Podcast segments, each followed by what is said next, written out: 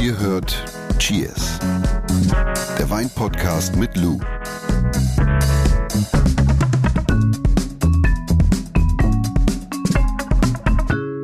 Nein, aber wenn du wirklich acht Stunden Digital Detox machst, Bist du neu geboren? hast du es schon mal gemacht? Ja, regelmäßig. Nachts auch immer.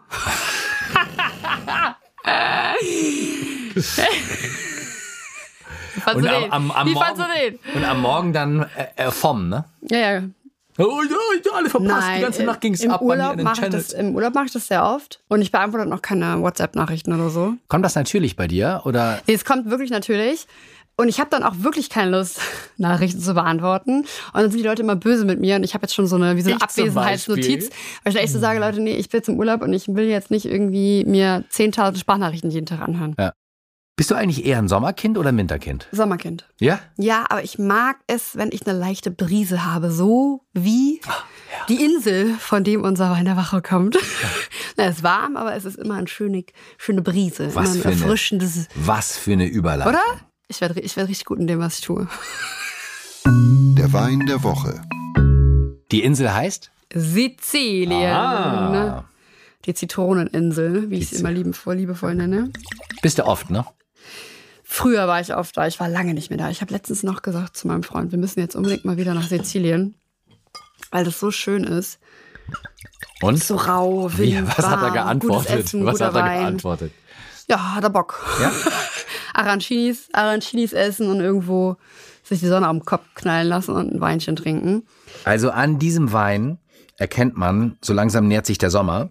Da können wir Oder? schon mal nach vorne gucken. Äh, wir re- sprechen heute über fünf Klasse Weine für den Sommer. Fünf Klasse Weine für den Sommer. Auch eine Frage, die ich sehr oft gestellt bekomme. Ganz witzig eigentlich. Das könnte einer sein hier, ne? Ja, das ist jetzt La Mera. Also der Name ist La Mera. La Mera Grillo steht fe- fett auf dem Etikett drauf. Grillo ist in dem Fall die Rebsorte, ist eine autochtone Rebsorte, die in dem Fall auf Sizilien beheimatet ist. Es gibt noch eine andere weiße Rebsorte, das ist zum Beispiel Catarato. Das ist jetzt Grillo. Grillo Catarato. Mhm, Beide Rebsorten sind gut strukturiert in der Säure, Also ausgeprägt. ausgeprägt. Ist, finde ich, ich glaube, das erste Mal Grillo habe ich irgendwo in der Provinz Agrigent in San Leone am Strand getrunken und mir unfassbar viel Meeresfrüchte dazu gegeben. Ihr merkt, es geht. Reingehauen, wollte ich sagen. Es geht in Richtung Sommer. Da war Ja, schon geht- wieder Nein, dieses wirklich Reizwort so- Strand. Ne? Grillo, äh, gut strukturierte Säure, nicht zu stark, aber auch nicht zu, zu, zu schwach. Ich würde mittel bis stark ausgeprägt sagen. Genial zu Pasta, Gemüse, zu, zu, zum Gemüse vom Grill vor Dingen. vom Grill. Und zu Seafood einfach. Und typisch ist tatsächlich immer so diese Orangenblüte, vielleicht auch so ein bisschen Thymian und kann ganz oft auch so was salzig-kristallines haben. Ich mag Grillo sehr gerne, es sind durchaus einfache Alltagsweine, aber es gibt auch einige Produzentinnen, die da wirklich gute Geschosse auf die Flaschen ziehen. Du kann man machen. Oder? Ja. Es hat auch manchmal so ein bisschen was vom Sauvignon Blanc. Ich weiß nicht warum. Bei Sizilien denkt man immer an Rotwein, aber es ist eine Weißweininsel, hast Das du ist mir eine. Weißweininsel. Ja. Grillo. Grillo. Äh, wenn ihr Fragen habt rund ums Thema Wein, einfach mailen an cheers.edeka.de Mhm. oder ihr guckt mal im Insta-Kanal vorbei und abonniert, wenn ihr noch nicht dabei seid. Da könnt ihr logischerweise auch einfach posten. Wollen wir mal über die fünf Weine sprechen? Ja, was ist denn dein Lieblingswein im Sommer? Hast du einen Lieblingswein für den Sommer? Na, so ein richtig, ich hatte früher immer einen Wein, den habe ich immer gekauft, aber wie es dann immer so ist, irgendwann hast du ihn über. Deswegen Ja. glaube ich, bin ich ab davon. Ich glaube, wichtig ist, es darf nicht zu viel Alkohol sein. Mhm. Also so maximal Frisch. 12,5 Volumenprozent. Mhm. Frisch, wie du sagst. Ne? Also klar, wenn man Rotwein äh, trinkt, darf er einen Ticken mehr Alkohol haben, glaube ich. Würde ich jetzt mal so behaupten. Ja, es gibt Aber ja auch frische und leichte Rotweine. schöne Frische. Aber ja. Schöne Frische. Schö- Schöne Frische. Ich hätte leicht. ganz gern Wein mit einer schönen Frische. Also zum Beispiel ein fetter Shiraz, ne? Genau, das ist doch genau der Vibe. Nein, ich muss ehrlich sagen, gerade die, die letzten Jahre ist es so bei mir, ist es sehr roséig geworden. Ich trinke Mhm. Ja. sehr gerne Rosé. Und das hält sehr lange an, bis in den Herbst. Ja, weil man es aber auch nicht so schnell über hat, das, was du gerade richtig gesagt hast, weil du hast mal erwähnt, dass du mal eine Zeit lang sehr viel Sauvignon Blanc getrunken Mhm. hast. Oder generell so aromatische Rebsorten, die hat man natürlich dann irgendwann, irgendwann haben die Schnauze voll, weil pff, Overload, ja. Aber Rosé bin ich voll bei dir. Und deswegen Also ich glaube, so der perfekte Wein für den Sommer oder die perfekten Weine für den Sommer sind eigentlich immer die, über die man nachdenken könnte, aber nicht muss. Weißt du? Die Wie meinst so, du das? Naja, es gibt ja Weine, da kann man wirklich stundenlang drüber reden und so. philosophieren und muss man vielleicht ein bisschen mehr Hirnschmalz investieren, um das zu verstehen, was da auf der Flasche ist oder in der Flasche ist. Und so Weine für den Sommer, die sind gerade so komplex, dass man drüber nachdenken könnte. Man muss es aber nicht. Man kann es auch einfach laufen lassen. Verstehst du? Und deshalb habe ich mir im Vorfeld Gedanken drüber gemacht, welche Weine ich heute oder welche Rebsorten ich heute vorstellen möchte oder welche Weinarten. Deswegen, es gibt was Sprudeliges, was Rosé und auch was Rotfarbenes. Etwas Aromatisches für die Leute, die gerne ein bisschen mehr Bums im Glas hätten. Und was zum Verschorlen, auch ganz wichtig. Ne? Natürlich. Weil bei 35, 36 Grad plus, da äh, fängt man mal eventuell ein bisschen äh, entspannter an. Ja, womit fangen wir an? Wir fangen an mit Bubbles, Bubbles. würde ich sagen. Okay. Und das, was ich sehr cool finde für den Sommer, ist Cremant, das, was du auch gerne trinkst. Entweder Inzwischen, inzwischen, einen seitdem uns weißen. Cremant. Ja, genau. Entweder einen weißen Cremant oder einen Rosé Cremant. Und hier nochmal der kleine Reminder. Cremant ist ein Schaumwein aus Frankreich. Und im Prinzip heißt alles Cremant, was sprudelt und nicht, Nicht. aus der Champagne kommt. genau. Mit wenigen Ausnahmen, aber das kann man sich so als äh, übergeordnete Regel merken.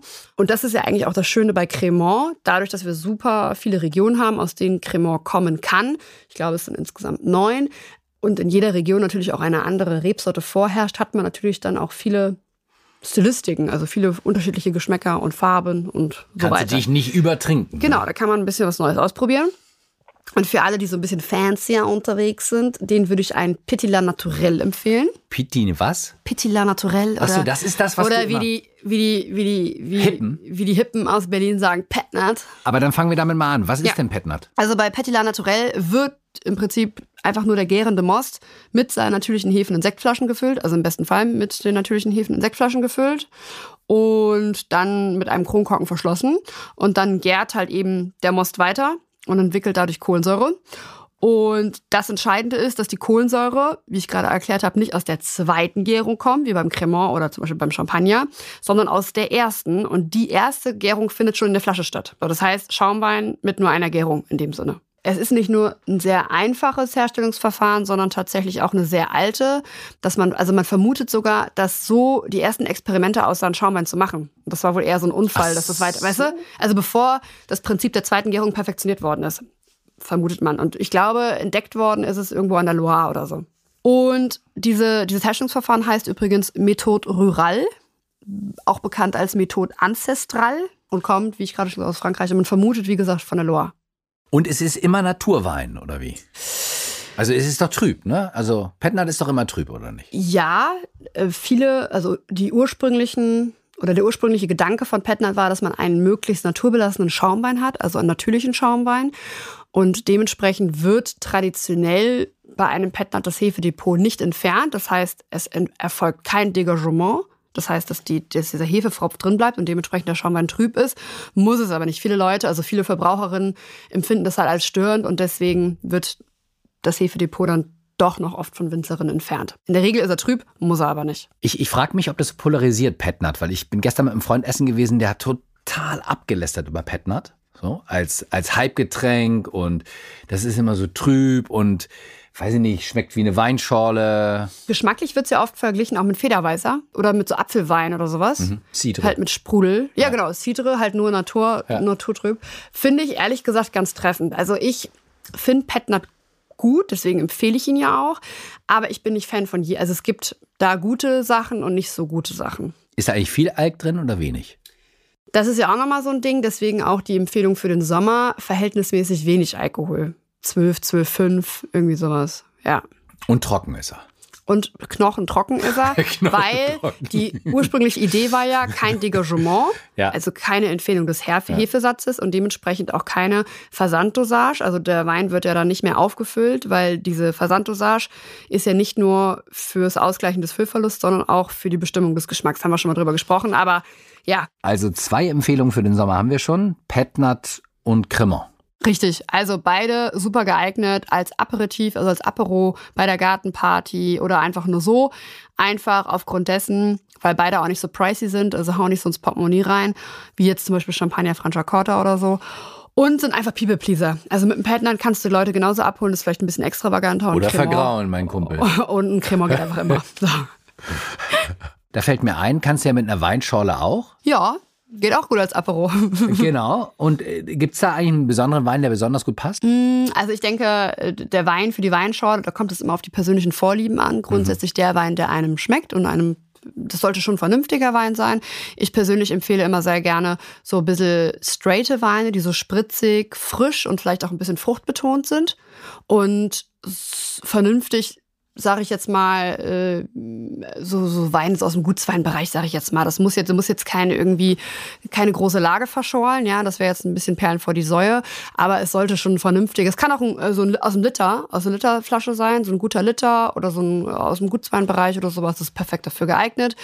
Und Rebsorten variiert halt von Region zu Region. Kennst du selber? Was trinkt man in der, in der Pfalz?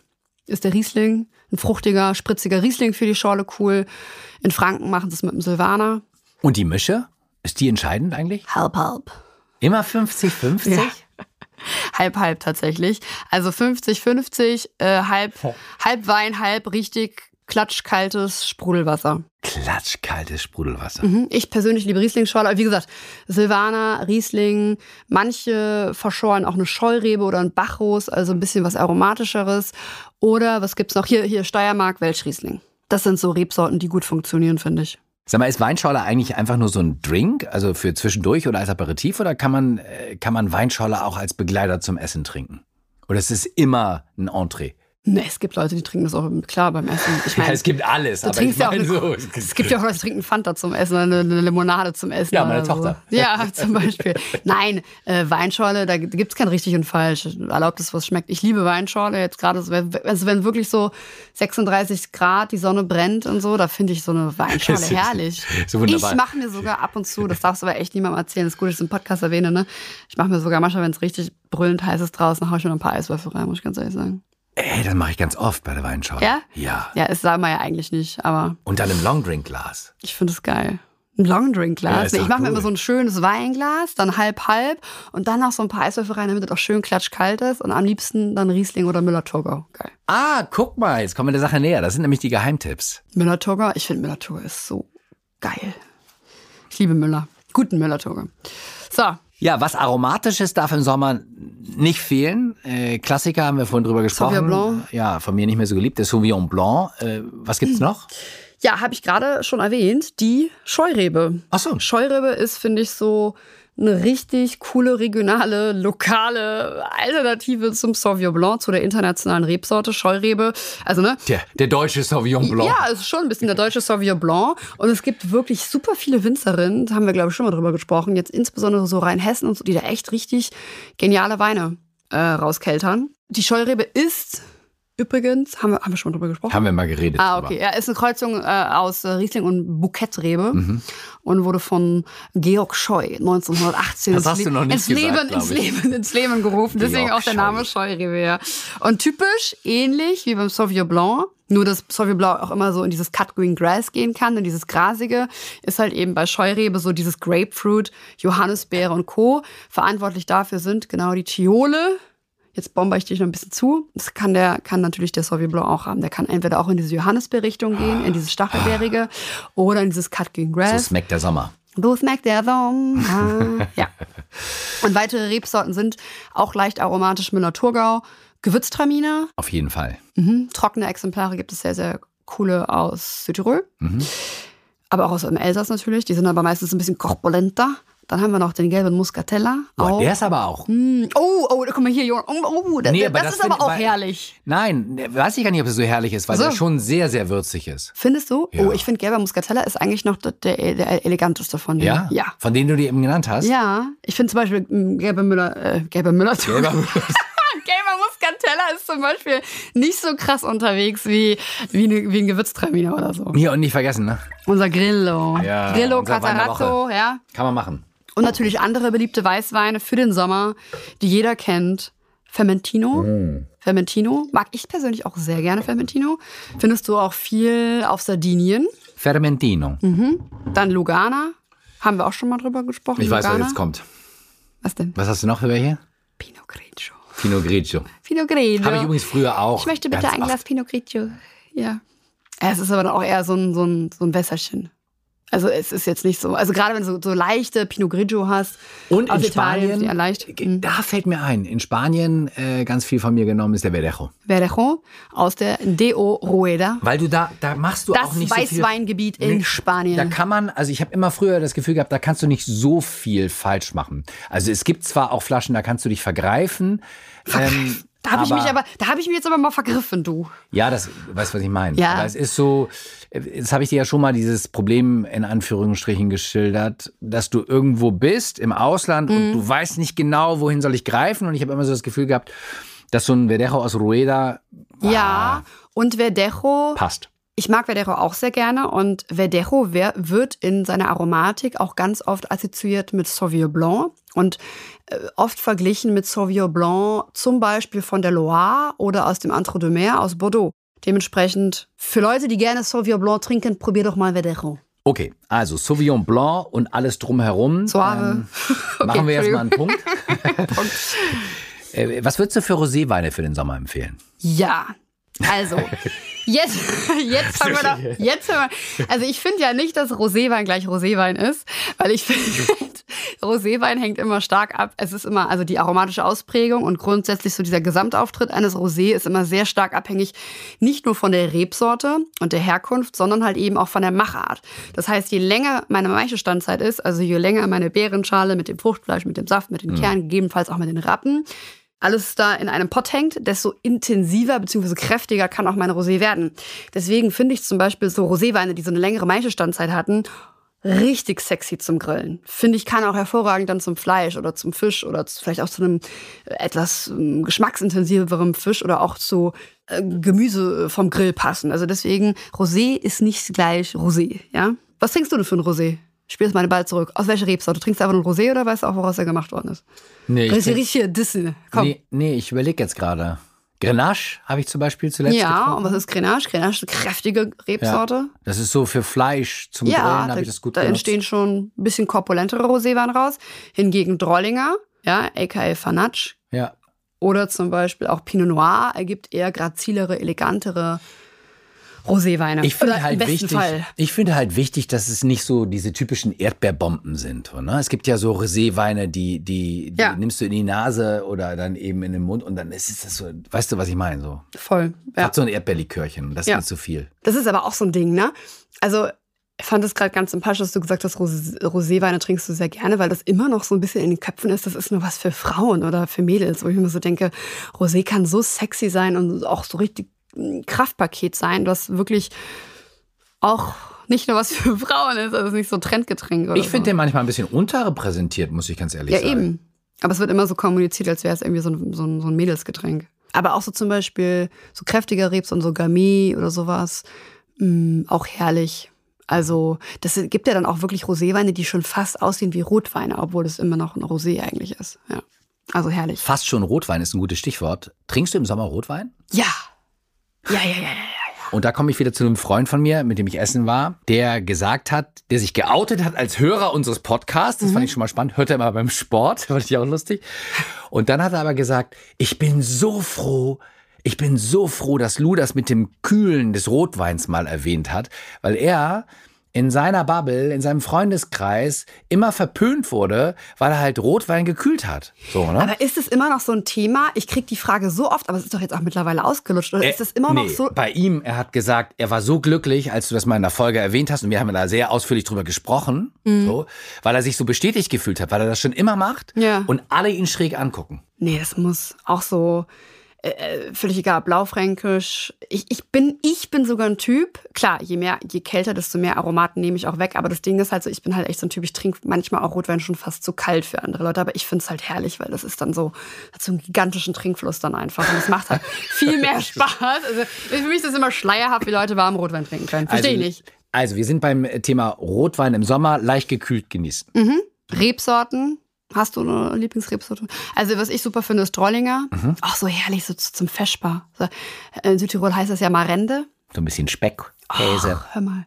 Da so ein, so ein, so ein Fanatsch dabei, so gleich gekühlt zum Speck, zum, dann oder hier Spätburgunder, ja, so aus dem Gutsweinbereich. Da gibt es, weißt du, so muss jetzt kein richtig zugeknöpfter, strenger Spätburgunder sein, sondern ich meine so, so einen schönen, lustig lockeren Spätburgunder aus dem Gutsweinbereich, der so ein bisschen kirschig ist.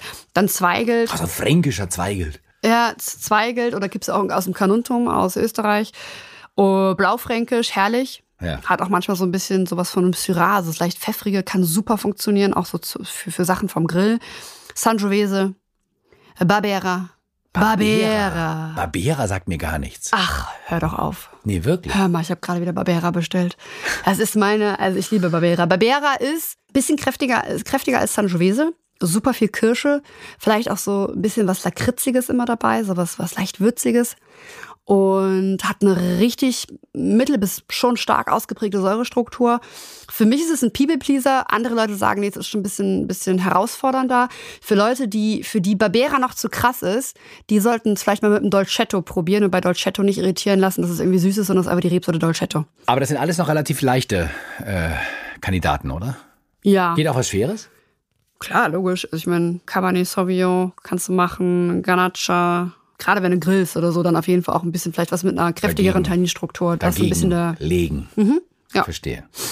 Ja, fünf Weine für den Sommer und alles Wichtige, woran man bei der Auswahl denken sollte. Die kompakte Zusammenfassung haben wir in einigen Augenblicken für euch. Ja, bleiben Sie dran, bleiben Sie gespannt. Ja, jetzt geht's aber erstmal eine Hörerfrage für dich, Lou, von Jörg. Die Frage der Woche.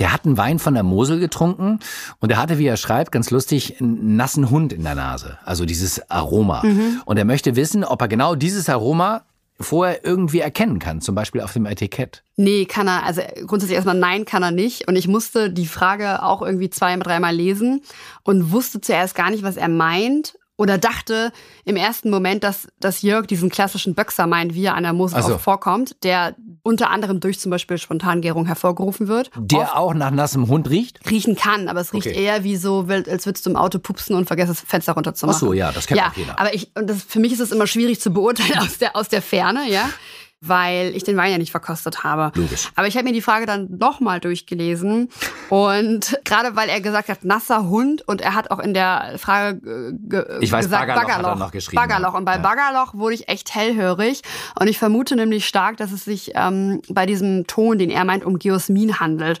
Und da muss ich ein bisschen weiter ausholen. Ja, ich versuche mich kurz zu fassen. Geosmin äh, wird tatsächlich von Mikroorganismen im Boden produziert mhm. und ist Jonas zu hören, bizyklischer deritärer Alkohol. Ach so, ja. und je nach Ausprägung riecht Geosmin, jetzt kommt's nämlich, erdig bis muffig, ja. Könnte passen, ne?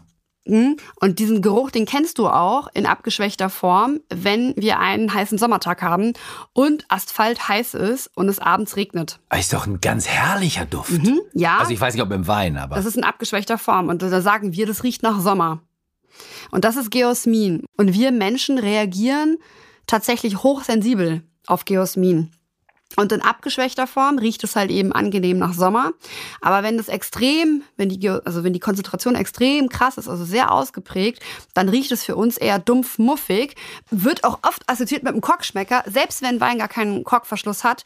Und ganz typisch, jeder, der in dieser Weinwabe richtig tief drin hockt, sollte mal darauf achten, wenn er Vino de Pasto aus Andalusien probiert. Das ist äh, äh, ein, ein Stillwein aus der Rebsorte Palomino Fino. Und bedingt durch diese trockenen Albarissa-Böden hat man eine sehr starke Entwicklung von diesen Mikroorganismen, die zu diesem Geosminton führen. Lieber Jörg, ähm, die Antwort für Luz nein. Du kannst es nicht auf einem Etikett erkennen. Ähm, aber wichtig zu merken, finde ich, ist, dass, was du gesagt hast, äh, Geosmin Mhm. Geosmin, gerade wenn, äh, wenn man das Gefühl hat, der Wein korkt, aber er kann gar nicht korken, weil Drehverschluss, Schraubverschluss. Mhm. Geosmin. Wo man dann eine Eselsbrücke bauen kann, wenn es ein heißer Jahrgang war. Oder es handelt sich um ein Herkunftsgebiet, wo sehr viel Trockenheit herrscht, zusätzlich mit noch Hitze, zum Beispiel Andalusien. Dann hat man diesen Ton ganz oft im Glas. Findet man zum Beispiel auch bei Vino de Pasto, also Stillwein aus der Rebsorte Palomino Fino. Bedingt durch dieses trockene Gebiet, durch die Böden, hat man da ganz, ganz oft diesen Ton von Geosmin in der Nase. Dann fassen wir jetzt nochmal die fünf Weine für euren Sommer zusammen, kurz und knapp.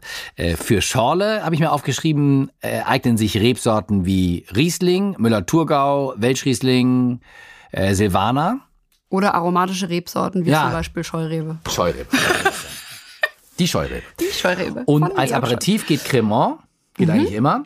Und äh, wer nach einer Alternative sucht, haben wir am Anfang besprochen, kann es mal mit Petnat versuchen. Richtig. Hm? Ein bisschen Natur drüber, war. Und äh, Rosé ist nicht gleich Rosé. Äh, als Aperitif oder einfach nur so eignen sich grundsätzlich äh, leichte äh, Roséweine mit Frucht. Fruchtbetont, ja. Und wer was zum Essen sucht, der sollte dann nach Roséweinen greifen, die, die ein bisschen länger auf der Maische lagen. Oder wie ich Du gesagt habe, redest mittlerweile ne? wie der absolute Vollpro von diesem Fall Berlin-Mitte. Ich schreibe mir das einfach alles auf. Und Rotwein geht natürlich im Sommer auch. Keine Scheu, einfach mal den Kühlschrank nutzen. Das heißt, den Rotwein ein bisschen runterkühlen und dann servieren. Und als Rebsorten hast du genannt Trollinger und Spätburgunder. Ne? Oder Gamay oder Blaufränkisch. Ja, Ja. Und äh, nicht vergessen die Scheurebe. Ne? Als regionale Alternative zu Sauvignon Blanc. So. In diesem Und, Sinne, und diesen äh, guten Wein der Woche, den kann man natürlich auch nehmen. Grillo. Grillo. Darauf Cheers. Cheerio. Freue mich schon auf nächste Woche. Ja, ich mich auch sehr. Tschüss, Jonas. War nett mit dir. Dieser Podcast wird euch präsentiert von Edeka. Wir lieben Lebensmittel.